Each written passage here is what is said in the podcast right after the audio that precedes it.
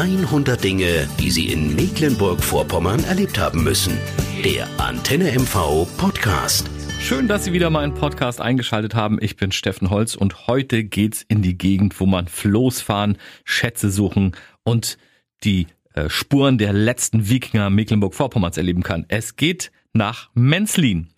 Sie wollen unberührte Natur sehen, Sie wollen vielleicht auch mal seltene Tiere treffen und trotzdem Action haben. Das geht wenn Sie Menzlin in der Nähe von Anklam ansteuern. Das ist ein kleines Dorf, das liegt so ein bisschen versteckt, ist aber was ganz Besonderes, denn hier in Menzlin war einer der größten Seehandelsplätze der Wikinger. Ist schon ein bisschen her. Sie und ich werden sich wahrscheinlich nicht dran erinnern. Das war im neunten Jahrhundert.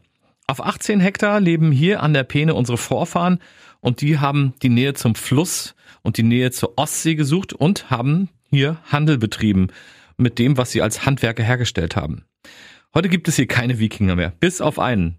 Rainer Fannauer heißt er, ein Kerl kräftig wie ein Baum mit rauschendem Bart, mit langen Haaren und rauen Händen vom Arbeiten. Weil er sich schon immer für Archäologie und für das Leben der Wikinger interessiert hat, hat der Mann sich hier selbstständig gemacht und führt oft im Kostüm eines Wikingers ein Kanuverleih und bietet auch Floßfahrten an. Und Geschichten über die Wikingerzeit kann er jede Menge erzählen.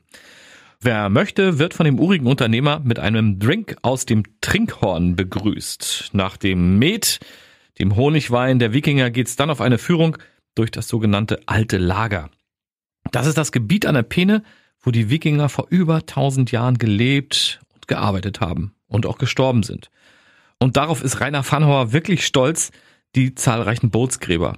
Davon gibt's außerhalb von Schweden nicht so viele und auch deshalb ist Menzlin ein Hotspot für Geschichtsinteressierte. Mit den aus Stein gebauten Booten haben die Wikinger damals ihre Verstorbenen ins Reich der Toten gefahren. Das symbolisiert zumindest die Form der Gräber. Ein hoher Stein am Bug, der aus Steinen symbolisierte Rumpf und am Heck auch noch ein größerer Stein. Stumme Boote aus Stein mitten im Wald bei Anklam zu sehen. Coole Geschichte. Ja, diese Geschichten und noch viel mehr erzählt Ihnen Ihr Guide auf der Tour auf den Spuren der Wikinger, die Sie hier buchen können. Dazu kombinieren Sie noch eine Floß- oder Kanutour und werden mit Kesselgulasch oder Bratwurst versorgt. Weiterhin im Programm, wie es sich für Wikinger gehört, das Axt- und Bogenschießen. Auch das kann hier ausprobiert werden. Und wer sich mehr für die unberührte Natur der Peene, dem Amazonas des Nordens, so wird ja die Peene auch genannt, interessiert, auch der kommt hier auf seine Kosten. Von hier aus können Sie zur geführten Moorwanderung oder zur geführten Floß- oder Kanutour starten. Und auch den Biber, der hier mit vielen abgemeißelten Bäumen seine Spuren hinterlassen hat, auch der kann auf einer speziellen Tour entdeckt und mit ein bisschen Glück sogar fotografiert werden. Aber auch Individualtouristen bekommen von Rainer Fannhauer ihre persönlichen Tipps und Tourenvorschläge für zum Beispiel das Paddeln auf der Peene. Und äh, zu den prominentesten Gästen beim Pene Wikinger gehörte vor einiger Zeit auch schon Till Lindemann, der Sänger der weltberühmten Band Rammstein.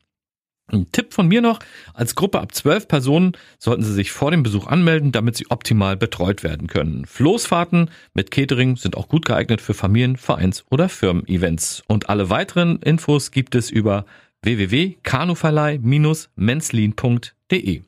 Ich wünsche Ihnen viel Spaß beim Entdecken und würde mich freuen, wenn Sie auch beim nächsten Podcast wieder mit dabei sind. Neugierig auf Mecklenburg-Vorpommern geworden? Noch mehr Geschichten über die schönsten Dinge bei uns im Land hören Sie in der nächsten Folge der Antenne MV Podcast.